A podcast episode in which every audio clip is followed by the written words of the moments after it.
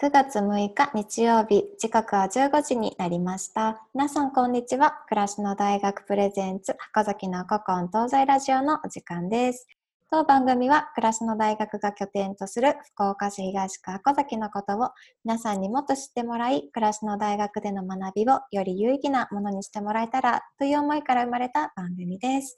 毎回ゲストを迎えし、お話を聞くことを通じて、箱崎を編集し、その情報をお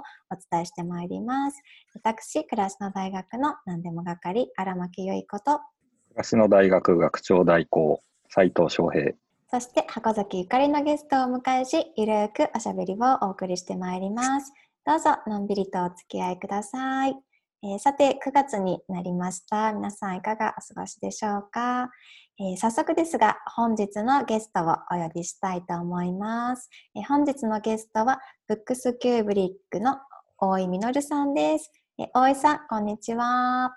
こんにちは。よろしくお願いします。よろしくお願いいたします。お願いいたします。はい。えご存知の方が多いと思うんですが、え書店ブックスキューブリックさんは、え福岡市中央区の赤坂と、え東区箱崎にお店を構えていらっしゃいます。私もですね、あの日々頼りにさせていただいておりまして、最近だと7月の終わりぐらいからですかね、あの箱崎店でマルーさんっていうあの方の展示があのあってたんですが、それが猫の 絵本の原画が展示されていて、それがすごい好きで、何回か見に 行かせていただいたり しました。はい、ちょっと近所でね、そういった個展が、あの、ギャラリースペースがあるので見られるのも、すごく箱崎って魅力的だなと、あの、日々、あの、利用させていただいておりますが、えー、はい。最近いかがですか？なんか近況などお聞きできたらなと思いますが。暑いね、とにかく。暑いですね。そうですね。気が狂いそう。毎年毎年ね、あの、去年に比べると今年は暑かったねっていうのはね、うんうん、んで、本当です、ね、このままいくとね、なんか中近東の国みたいになっちゃうんじゃないかなっていうね、非常に、えーえー、もう気温当たり前に40度超えとかね、うん、ないですよね、本当ね。そうですね。まあ、でも、まあ、唯一いいのはビールが美味しいとかそういうとこはありますね。まあ、昼間から飲めたらね、もっといい。そうですね。確かに。うちのカフェでは、あの、ドラフト、あの、クラフトビール飲めますね。確かに。暑い日はぜひ、ね、昼間からキューブリックさんのカフェでビールを飲みたい、うん、ですね。隣にね、角打ちもあるんで、もう酔っ払い天国みたいな感じ。本当ですね。まあ、丸吉さんですね。はい。ローカルな。はい。本当ですね。ちょっと箱崎の基準にしたいですね、昼からビールを。まあ、夕方ぐらいからね、結構、昔のちゃんたちはもうそんな感じで飲んでたりしたから。まあ、それぐらい余裕が欲しいですよね。もう年々、ね、世の中世知辛くなってるんで、うんうん、もうちょっとね、昔の方が余裕あったかなっていう気はね。うんうんうん、ね。はい、本当ですね。はい。さてさて、まあそんな街のお話なんかもですね、していきたいなと思うんですが、ちょっと今日せっかくなので、はい、あのー、基本の木ということで、まあ、ブックスキューブリックさんが、まあ、いつこうどのようにスタートしたかっていうところからぜひお聞きできればなと思ってるんですが。うん、えー、っと2001年からですね、はい。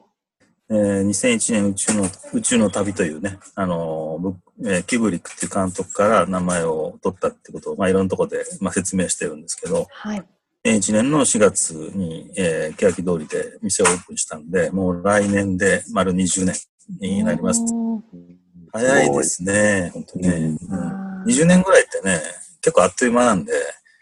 あとのですで20年いくと、あ、もう 80, 80ぐらいか、来年還暦ぐらいなんで、うん。ね。うん、もうあの人生やっぱり短いなっていうのね、うん、ね、本当にね、うん。30代ぐらいだとね、全くそんな感じは、まあ、なかったんだけど、やっぱ40代、50代になってくるとね、短いなって感じしますよね。で、時間経つのもね、早いしね、うん、まあいろんなことやってはいるんだけど、うん、なんていうかな、こう、世話しないね、こう慌ただしいから、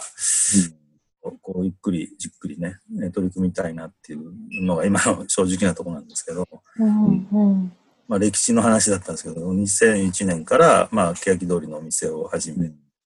で、2008年かな、箱崎は2008年、えーからもう12年くらいになりますね。うんで、その間、2006年から、えーブックオーカーっていう本のお祭りをね、あの、有志と共に始めて、はい。もうもう15年目ぐらいかな。うんえー結構、どれもね、時間が経っちゃったかなって感じはしますけど、まあ、あっという間でしたね。ねうんなるほど。はい。あの、箱崎店もですね、12年ぐらいっていうお話がありましたが、うん箱崎にこう出店されるうんきっかけだったりとか、まあ、箱崎のとのこうんう大井さんとのつながりとかっていうのは、どういった、うん。うん。あのーはい。うちの家内の、えーは親が、まあ、義理の父親になるんですけどね、えーこの箱崎店の場所で、えー箱松外科っていう外科病院をやってたんですよ。斉藤さんは知ってると思うけど、覚えてます。あの、佇まい、はいうん。角地に立ってる佇まい覚えてます。あの、木造の、あの、町の、まあ、診療所だったんですけど、ここが、まあ、あの、箱崎駅の、えー移転に伴って、何年だったかちょっと忘れましたけど、まあ、あの、この辺一帯が、まあ、区画整理にかかって、まあ、立ち退き、線路のね、高架のために、その病院が立ち退きになったんですよ。確か2000年ぐらいだったかな。で、ちょうど、そうそう、確か2000年ですね。で、その次の年に、2001年に、欅通りで店始めてるから、まあ、その頃に立ち退きになって、で、線路の高架で土地を取られていて、それがまた戻ってきて、えーで、その戻ってきた場所に、もううちの父親は結構高齢だったんで、もう病院はもうやらないってことで、で、建物建てようかって言った時に、まあ、ちょうど欅通りで、まあ、結構、あの、順調にまあまあその当時はね、まあ行ってたっていうのもあって、で、まあ場所を1、2回使っていいよっていう話になったんで、本屋やって、で、2階で、まあカフェやろうと。で、なぜカフェやったかっていうのは、いろいろよく聞かれるんだけど、まああの、イベントやりたかったんですよね。で、トークイベント、もともと仕事が前職がイベント屋さんを東京とかでやってたんで、東京、大阪でイベントをよくやってたんでね。で、その、作家を呼んで特賞をやったりとか、カフェがあればできるじゃないかというふうに思ってですね。で、まあ、イベント専用会場として、えーキープするのはちょっと大変だけど、まあ、昼間、そういったカフェで稼いで、えー午後、夜ですよね。そういう特賞だったら、まあ、二毛、二毛作で使えるというふうに考えて始めたっていうのが、えー2008年からだったんですよね。で、当時2000 2006年にそのブックオーカーってさっき言ったイベントも始めてたんで、で、その、最初の年のゲストが都築恭一さんだったんですよね。はい。に面白くって、で、スライドを使って、イベント、トークイベントやってくれたんですけど、もう本当に面白くってね、あの、これ、イベントって、トークイベントって、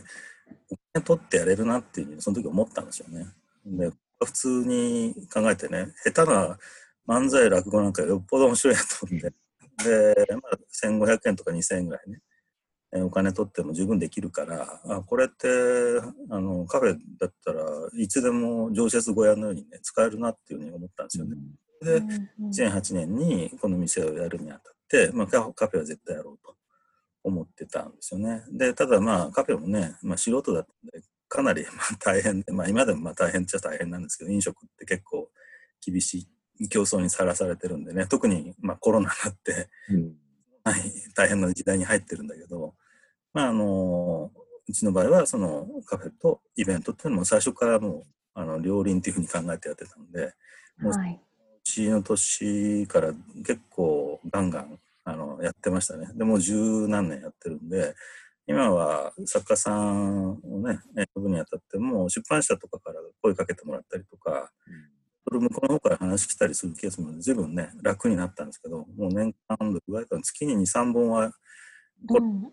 ってたかなって感じでね。で、やっぱり非常に有意義でしたね。本当に作家さんの肉声を聞けるっていうのと、まあ、本音が聞けるっていうのと、あの、思いがけない話、本当結構聞けて面白かったですよね。うんうん得意ではないんですけど、またね、再開したいなとは思ってるんですけど、あの去年なんかもねあの福岡伸一さんとか、はい、一昨年は平野慶一郎さんとかね、はいはい、でで平野さんとかもねあの、まあ、非常に高級な文学を書いてるって感じのねイメージがある方だったんですけど、まあ、北九州の方でね、まあ、東筑高校かな。で大方の出身っていうか生まれなんですけど、まあ、周りがヤンキーばっかりで大変だったっていうの。非常に面白く語っていただいてね、え。ー、そんな話が聞けるのもね、まあ、うんうん、トークの醍醐味かなっていうふうに思う、うんうんうん、まあ、そういうのが非常に楽しくて楽しくてね、もう十分感じなんですけど、まあ、今後どういう形でやるかっていうのはね、まあ、こういうオンラインでっていうのも絡めた形になってくるのはもう必然だと思うんですけど、うん。うんそういったなんていうかなお話によってなんか得られるものってすごくあるしそれは何かって考えた時に、まあ、今非常に情報が多いんでねあのいろんなインターネットだとかもう莫大なる情報に日々接してるけど、はい、結構残らないって、うんうんうん、体験が強い体験したものって結構残るでしょ？だからそういう強い体験の場を作ってるんだなっていうのはまあ実感したんですね。うん、でやっぱりこう記憶ってやっぱりこう強いものをいかに強いものを得ら得られたかによってもう全然もう残るものが違ってくるから逆にだから、ね、まあ大人になってきてまあ僕らも親父世代だから、まあ、昔の話ばっかりするよねみたいなことよく言われるんだけどそういう昔の時の、ね、感性が若いしやっぱ記憶に特に強くっていうのね、はい、あるんですよね。ねうんうん、戦争を体験した世代が戦争の話ばっかりするっていうのもそれだけ、戦争っていうのは強烈な体験だったからやっぱりそれだけ残るわけですよね。でそういうのと一緒でやっぱりいかに今現代でもねこう強いあの強烈な体験するかってことがすごく問われてるから、うん、そのトップメントね、そういう場じゃないかなっていうのを実感してって、まあ、手応えをずっと感じながらね、やってきたかなっていう感じですね。はい、なるほど。そうですよね。あの、私もトーク、福岡新一さんのトークとかも、あの、伺わせて、ね、はい、いただいたんですけど、本当すごく面白くて、うん、なんか、本当作家さんってちょっと遠い存在にも感じるんですよね。なんか本を通して身近にも感じるんですけど、やっぱりこう顔の見えない存在だったりするので、すごく感じるんですけど、なんかすごくその方がどんなあの幼少期を過ごされて、今まで来てこの本を書いてらっしゃるかっていうのを聞くと、なんかよりまたあの本を読んだ時の感覚が違ってきて、本当に面白かったなっていうことがありますし、なんか私の場合はあの箱崎に暮らしてるので、うん、なんかそれが本当に自分のあの暮らしてる街でそういう体験ができるっていうのはすごくあの嬉しいことだなといつも、はい、思ったりもしてるんですけど、こう箱崎でお店を構えていらっしゃる中での印象的だったこと、この街ならではの印象的だったこととかってあったりされますか、うん、うんやっぱり箱崎は新しいものとねこう古いものがこう混在してるっていうのはやっぱり、はい、特徴だと思うんですよね。もちろん大宮さんがあったりとか、まあ、旧大があったりとかで古い祠が残ってたりとか、まあ、そういうところと新しく帰ってきた人とかこう入り混じってるようなとことでまたお祭りもあるし、まあ、ちょっと昼と夜のね顔が違うなんていうとこまたちょっと楽しくて夜になるとまたこの雰囲気が こう醸し出されるわけじゃないですか。そうですね。でおじやみたいなこうちょっと季節が良くなってきた時のまあ歩きというか、まあ、そういう面白さっていうのはねありますよね。はい、でえっ、ー、とまあ印象に残ってるのはねうちが、えー、初めて、えーとまあ、トークをずっとやってたって言いましたけど、はい、と、まあ大体最初の頃はね、こう、向かいの、あの、えー、っと、福吉さんか。福吉さんっていうラーメン屋さん。いましたね、福吉さん。なんですよ。はい、で、オーナーがね、もう大将亡くなっちゃったんですけど、今って、もう本当に寂しくてね、あの、記憶の中にしか残ってないんですけど、まあ、そこでいつもね、あの、マリオさんの前にこう、長テーブル出して、あのオープンカフェみたいな感じでみんなで打ち上げやってたんですよ、ね。動画広いからですね。勝手に張り出してましたよね。まあ普通だったらありえないんですけど、まあ、うんこぼしみたいな感じなんでしょうけどね。で、それがすごく楽しくて、まあ最初のうちはそういう、あの、打ち上げもね、そういうところでやって、うちの店の、を見ながらね、酒飲んで、まあこれ楽しいから、まあ結構大変だけど、なんとか、みたいな感じで、いつも酒飲んでたっていうのがあってね。思い出した。僕、そのグラフの服部茂樹さん来られた時に福吉でご一緒しました。そういえば。楽しかったよね、あれはね。面白かったですね。はいうん。ああいう楽しさがあるんで、うんで、まあ、福吉今亡くなっちゃって寂しいのは、まあ、非常にね、あの、ああいう雰囲気で、まあ、でも他でもまだ残ってるから、ああいう、なんていうかな、えっ、と、お屋外とね、室内の狭間のような場所だったら、日常と非日常の狭間だったりとかね、うん。狭間だったりとか、そんなようなとこはちょこちょこ結構の気がして、箱崎っていうのはね、そこがまた楽しいとこじゃないかなってね。まあ、だと花山さんですかね。うん。そう、ああいうとこもあるしね。うん。で、まあ前、斉藤さんと、まあ、ジェイコブのなんか番組で行ったりした時にもね、あ、その街歩きしましたね。街歩きとかもね、したし、あの時もね、こう、あの、夢の旧作の作品に出てくる、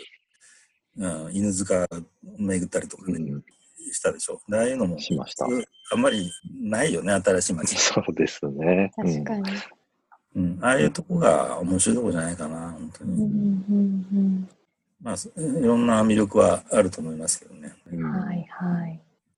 イベントとこの打ち上げが、うん。こうセットになって、まあそのうん。書店と街が結びついてっていうようなところがうん。あるんですね。こういうのって結構珍しい気がしますけど。うん。うん。だから、イベントやる本屋さん、大こちょこ出てきてるけど、外、昔からやってるのはうち、なんか外古いんで、で昔から必ず打ち上げセットだったから、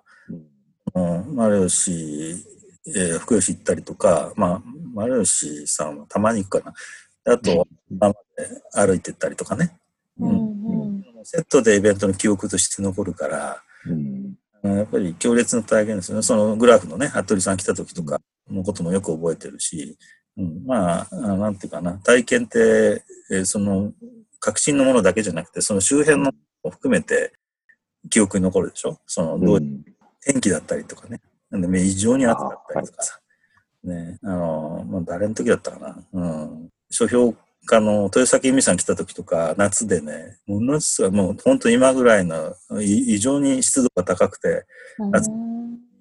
あの、打ち上げやってたりとかねして、それよく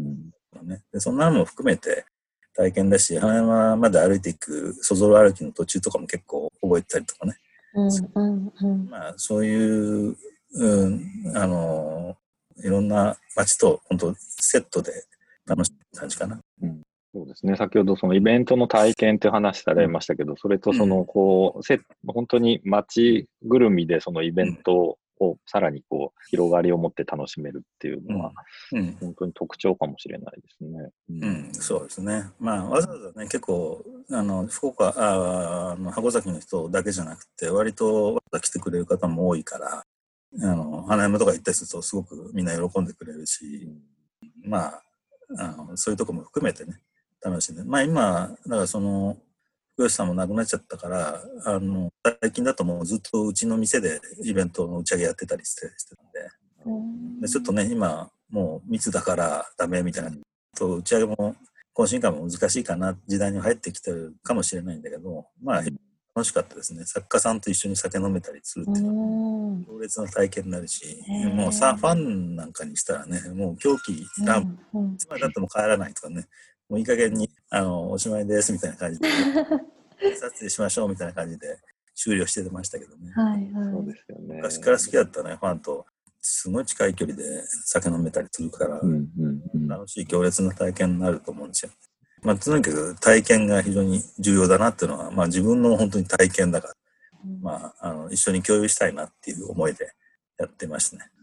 この収録にあたって、これをちょっと読み返してたんですけど、あのはいはい。以前出版されたローカルブックストアであるといううん。今度ね、あの、また3釣り重版かかることになって、あすごいですね。もうすごい3年半ぐらい経ってるのに、そうですね、2017年。うん。うん。重版かけてくれて、で、重版処分者からね、連絡が来て、で、帯誰か書いてくれる人言ってくださいって言うから、で、福川新一さんに頼んだらすぐ書いてくれて、で今度えー、すごい。えーすごい。福岡さんの新帯で、えーえー、えーまあ、さんずりができますんで。おーうん楽し。それは楽しみですね。うんうんはい。いや、この本の中にも、その、うん花山と、えっと、か、門田さん、角田さんうん、の、角田さんあの、エピ。ソードが、はい、が書いてあったりとかして、うんうんうんなんか、そのスタッフの人含めて、なんか周りの人もみんな大喜びだっていうのがあるのが、そうそうそう。なんかイベントの、まあその面白みもありますよね。やってる方が一番楽しいみたいな。うん、まあでもね、そのやりすぎるとね、ちょっとあの疲れてくるんで、ペースを落としつつ、うん。あの飽き飽きないように、うん。うん。まあ、大事かな。まあ何でもそうですけどね、こうん。自分をこう、のモチベーションをこう保つためには、やっぱりペースとか大事になってくるから、うんうんう最ん初勢いよくわーってやるけど、そのうちいつの間にか続かないっていうケースもね、今までいっぱい経験してるから、うんまあ、なるべく大事なことだったら長くね、続けていった方がいいし、そうするとやっぱりあんまりやりすぎないってことも大事になってくるんで、うんうんその辺もポイントかなっていうね。なるほど。うん。うんはい。それはイベントに限らず、まあうん飽きない全般に言えるとそうなんころでしですよょうね。ね。やっぱりでも、うん。継続性っていうのはね、非常に大事なんで、まあ、そのモチベーションっていうかね、何のために働いてるとか、まあ、お何のために人生生きてるのかとかね、ということじゃないかなと思うんで、うんうんまあ、昔だとね、そういうことを言うとね、青臭いって、あの、されてたんだけど、今はそういう時代じゃなくなってきてるような気がするから、まあみんなね自分の、あの、まあ、大げさに言えば人生の目的みたいなものうん。を探してる時代じゃないかなっていうふうに、うんうんうんそういうのもね、まあ、本屋としては、こう、参考になるようなものをね、やっぱりうん取り揃えて、えーヒントにしてもらえればいいなと思ってますね。本当ですね。まあ、も何か、こうさ、何を求めてるかわからないけど、何かを求めているときは、うん。キューブリックに行って、うん。本棚をずっと眺めてますね。うん。うん、ただでも、その割に本屋さんやって、カフェやって、うんパン屋さんまでやってって結構お忙しくされてますよね。うん、本読む時間がないね、本当ね。悲しいことですけどね。うんそれ言ったらいけないんで、なんかちょっと、なんかいい方法いい方法ないかなって考えてます。うんうんうんなるほどうん。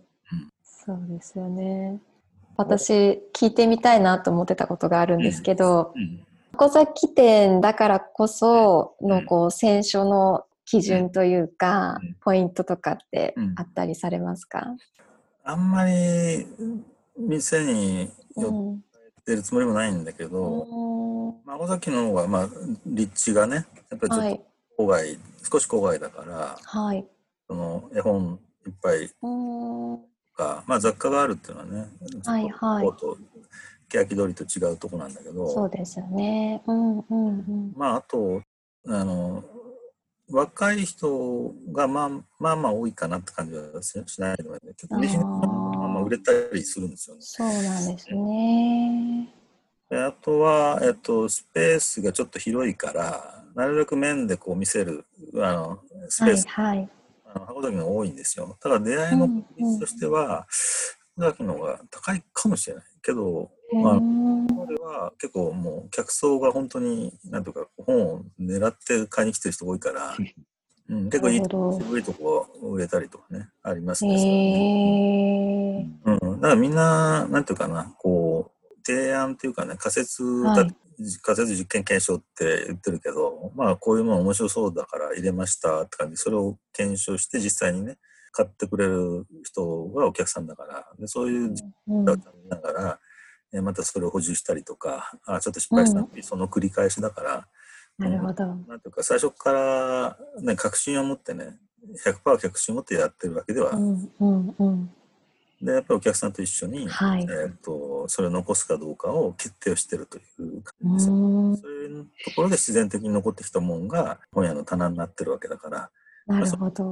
こう共に作り上げていかないといけないから、自分の勝手な独りよがりなあ棚だと長続きしないってことだから、うんうん、土地柄っていうのは当然出ますよね、それはね、棚にね。なるほど。いやーなんかお客さんと一緒にこううん作り上げていくっていうのがすごいやっぱり素敵だなと。うん、すごくいい言葉でしたね。ねえでもまあ、基本的に商売ってそんなもんだと思うね本当そうですね。それがなんか本来の姿のようなそうです。うんまあ、基本ですよね。します。うんうんうん。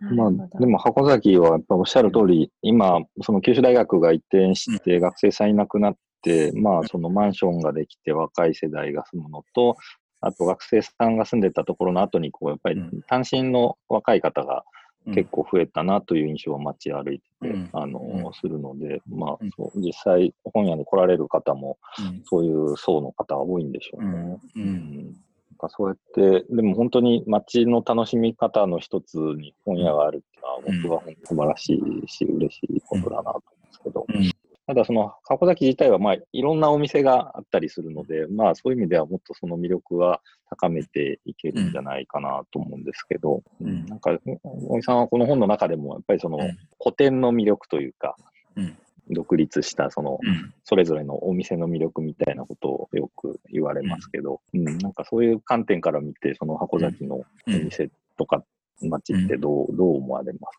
うん、まだいろいろか、ね、あの新しい人がどんどんどんどん新しく面白そうな不思議なお店とかもどんどんやったらいいなと思うんですよね。うん。そういう意味で天神とかね博多駅ってもちろん繁華街だしただ家賃も高いからねあんまりふざけたことをやってたらすぐ潰れちゃうから。ただそういう多少ちょっと外れててもねできるようなこうちょっとなんていうかなあの隙間のある街でほしいなっていうね。うんうんうん。で僕が欅通りに店やった時もそうだったんですけどあんまり展示のねあの某老舗書店でアルバイトしたんだけどまああのいろんな人が来るからでやっぱり結構まんべんなくこう網を張っとかなきゃいけないみたいとかって何でも置くみたいなね、えー店だったんだけど、まあ、そっちの方が、いろんな人が来る場所だったら、まあ、効率がいいわけですよね。だけどそうじゃなくてちょっと欅通りみたいにちょっと外れてて、えーわざわざわざわざ立地のとこがあるようなとこっていうのは、まあ、多少好き勝手やっても怒られないっていうかね、うん、その繁華街のど真ん中の本屋だとなんかこれもないあれもないとこれも置いてないあれも置いてないと怒られたりするよ。なんでそんなの置いてないんだみたいなね。でそういうとこがちょっとないんで好き勝手うんっていうのはちょっとやっぱり少し外れた立地の方がいいわけで。そういう意味で言うと箱崎っていうのも今その天神博多駅なんかと比べると、まあ、ちょっと外れた立地だから好き勝手できる余地がねあるんじゃないか。あとまあ昔ながらの街っていうのもあるからこうなんかうん古い古民家で店始めたりとかもねできると思うし、えーそういうあの路地みたいなとこで面白いことを始めるような人がもっともっと出てくると面白くなるんじゃないかなっていうふうな感じですよね。ううんんうんうん。なんかこんな店があったらいいなみたいなのって、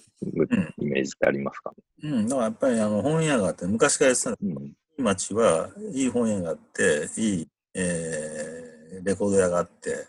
いいカフェがあっていい飲み屋があるっていうのね。でそれ基本だから、まあ、インフラというふうにずっと考えてたからまあレコード屋ですよねやっぱね。うん。コード屋ですね。ああ、欲しい。昔はあったんですけどね。あったっけ？えどこにありましたっけ？あの今、旧大と箱崎の街の間にすごくでかい道が通って、あのなんだろう、福岡インターとふとを結ぶ、うん。ああの道がまだ狭い時には、ーうん。あの、まあ、レンタル屋さんとかも含めてああった。ああったんですけどね。まあ、それはやっぱり大学があったからっていうところも、もちろんあったと思うんですけど、ね、古本屋さんもいっぱいあったし、もうそそうねほんと全部なくなっちゃいますね。ううん、だから、まあ、あの生活とね一緒にやっちゃってもいいから例えば一軒家借りて上で住んで下で店始めるとかね。これ昔のうん住職接近が基本だからもう、ん。あの効率がいいわけですそっちの方がね。一軒家の家賃を例えば8万円で借りてで4万円住居費で家賃4万円で商売やるとかね。そういうことだったら、まあ、成り立つ可能性も出てくるからちょっと広めのあの家を借りて、えー、と2店舗でシェアするとかね、まあ、そういうことも、まあ、アパートを丸々借りちゃうとかね。今、六本松のね、あの、五国神社の横あたりも最近そういう動きがちょっと出てきてるけど、まるまるうんうんこう、ちっちゃな店でこう、あ店出店させるとかね、うんうんうんが出てきてるから、まあ、小崎もそういうことが、あの、できるんじゃないかなと。古いそうですね。あると思うし、うんうんそういうアパート、おもろいアパートがどんどん出てくるっていうのも、一つの、あの、面白くなってくるあの道じゃないかなと思いましたね。とにかくやっぱり商店って、やっぱ街に与える影響大きいから、で、おもろい店がいっぱいできることが面白い人がこう集まってくる、一番きっかけになると思うんだよね。で、それにはやっぱりその、まあ、本屋だったりカフェであったりとか、あの、レコード屋であったりとか、文化的なお店っていうのが、やっぱり最初にできるとね、あの、後々、まあ、面白くなってきたから、集まっていこうかなっていう感じのね、えー流れになっていくと思うんで、やっぱりその文化系のお店をね、こう、最初にどう作っていくか、あとはまあカフェとかね、こう人がこう交流できる場をもうちょっとどう作っていくかとか、でそういうことじゃないかなというふうに思いますね。なんかまさに、それこそ、まあ、うん。なんというか、街づくりの第一歩というか、うん。うん。まあ、それによって、こう、街のうん。イメージというかですね、うん。うん。なんかこう、雰囲気が出来上がっていくのかなというのはそう思いますね。う、うん。家賃の問題とかね、やっぱりこうん。う、から、やっぱりこう、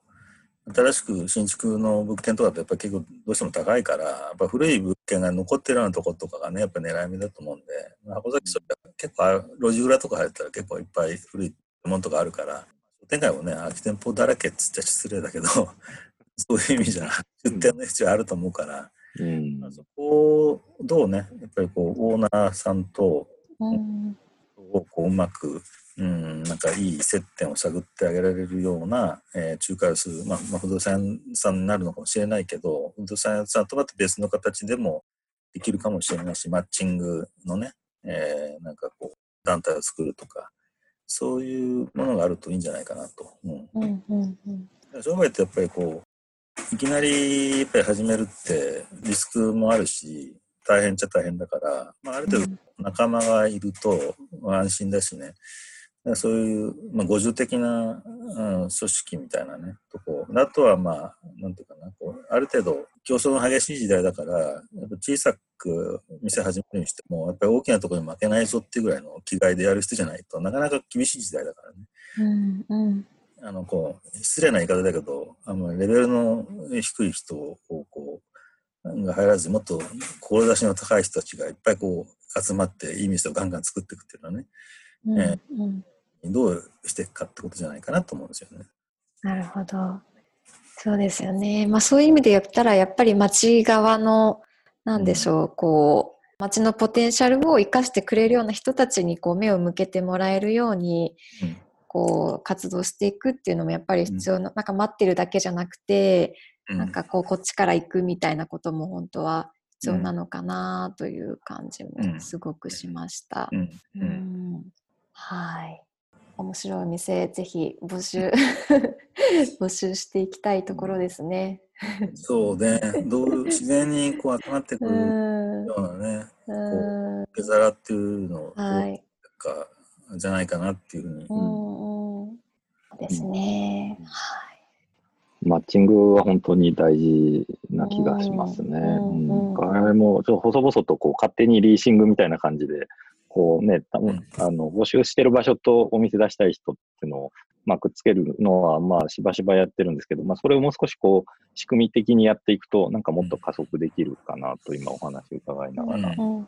ん。ちょっとそんなことも考えていきたいところですね。はい。すごい面白いお話が。お聞きできました。ありがとうございます。あっという間に、はい、30分がうん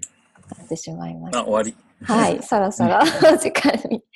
なりました。話長いんでね、まだまだいやいや、本当私たちもまだまだお聞きしたいところで。あの、第2弾、第3弾も、あうんあのあありますので、はい、はいぜひまた、はい、おお話を聞かせください。はい、ありがとうございます。はいまたぜひよろしくお願いします。はい、ありがとうございあります。がとうございました。ありがとうございます。さて、エンディングのお時間です。学長代行大井さんとのお話はいかがでしたでしょうか？はい。あの、大石さんは実は私の高校の先輩にあたる方でもあるんですけど、はい、そういうこともあってか、あの、勝手に親しみを感じて、まあ、あの、頼りにしている、まあ、兄、兄貴分っていう言い方はちょっと違うかもしれない。まあ、先輩なんですけれども、うんうん、えー、まあ、たまに、あの、飲みにあのお付き合いさせていただいたりもしてますし、うん、なんかこう非常にこう個人のキャラクターとしてこう、まあ、自立されているというか、うんまあ、当然独立して自分でお店始めてこうやってらっしゃるわけなので、まあ、そそのことはそうなんですけど、なんというのかな、こうなんかこう、やっぱり人としてのその、まあ、生き方の話も少し出てましたけど、やっぱりその部分において、すごくこう、まあ、ユニークというか、まあ、自分自身のこう道を自分で切り開いてらっしゃる方で、すごくこう、言葉に、なんというか、こう、重みというか、こう真実味があって、なんか、うん、とても学ばせていただくことが多いなというふうに、まあ、今日も思いました。はい、はい、本当ですね。いや、本当に学びの多い時間だったなと思いますし、ね、ちょっともっとお話をお聞きしたいなという、はい、気持ちにもなりましたし。はい、ぜひ、これは、あの、第2回目のゲストも、はい、ありえますね。はい、ぜひお願いしたいと思います。はい、ぜひまたお願いしたいです、ね、はい。そしてあのぜひあの箱崎店にいらっしゃったことない方もね、うん、ブックスキューブリックさん、遊びに行っていただければと思います。なんか目的なく行って本当に面白いお店だなっていうのが一番で、本当に私も本が欲しいとかそういう目的じゃなくてなんか行く場所だったりするので、うん、そんな気持ちで、まあ、カフェもあるので、うん、フラッとぜひ遊びに行っていただけると面白いんじゃないかなと思います。そうですね、うん、そう思いますしでもまあ、気づいたら結果的にこう買っちゃってるそうなんですよ。なんかもう一冊という言わずだか、うん、な大体何冊か手に入れちゃうっていう 感じなんですけど本当あのそれぐらい本当にいい、ね、選手がされてるんだなとつくづく。そうですね。やっぱり発見と出会いがあってやっぱりそういうのは本当にまあ、あの実際に場がある実物理的な実空間がある、まあ、それも誰か一人の人のすごい思いとかなんていうのかなこう、えー、編集だとかなんか考えがきちんとこう織り込まれた場があること、だからこそやっぱりその人となりも含めたこう場所との出会いが作られているんじゃないかなっていうふうには思います、ね、本当ですね。うんだから本当そういう意味では本屋さんはキューブリックさんがありますけど他にもねいろんな文化のお店が尾崎に増えていくとまた面白いなと思いますね。そういう場所がたくさん増えないといけないし、はい、まあ、増やせるための活動ということが、はい、えー、我々もあのやっていかないといけない。そうですね。ちょっと暮らしの大学としても頑張りたいと思います。うん、はい。ね、今日は暮らしの豊かさを作る具体的な場所と人をもっとこう生み出していくという目標が見つかりました、そうですね。本当ですね。うん、すごいいろんな示唆をいただきましたね。はい。楽しい時間でした。そして、まあ、そんな暮らしの大学はですね、9月に入って楽器の教室がスタートしております。えー、この放送日の9月6日にあの最初の教室が開校なんですけども、うん、それ以降も、えーと、10月10日銭湯の日は銭湯の教室であその前に9月の北条屋期間9月12日から18日の間にはお祭りの教室もございます。まあ、その情報はぜひあのー、暮らしの大学の Facebook やノートでご覧いただければと思っております。えー、入学の方法もですね、えー、 note、あとキャンプファイヤーのページにも記載しておりますので、そちらもぜひチェックしてみてください。これはそれぞれのページで暮らしの大学で検索すると、ヒットしますかね。そうですね。はい。あのー、またはまあ Google さんだとかで暮らしの大学スペースキャンプファイヤーとか入れていただいても出てきますので検索してみてください。はい、そして、えー、当番組では、えー、こんなことを聞いてみたいといったリクエストやご質問なども募集しております。えー、リクエストやご感想はメールにてお寄せください。えー、メールアドレスははかざき .radio.gmail.com となっております。えー、些細なことでもどしどしお寄せいただければ幸いです。えー、次回の放送は、えー、9月13日日曜日15時からを予定しております。では皆さん、また来週お会いしましょう。Have a good afternoon. Good afternoon.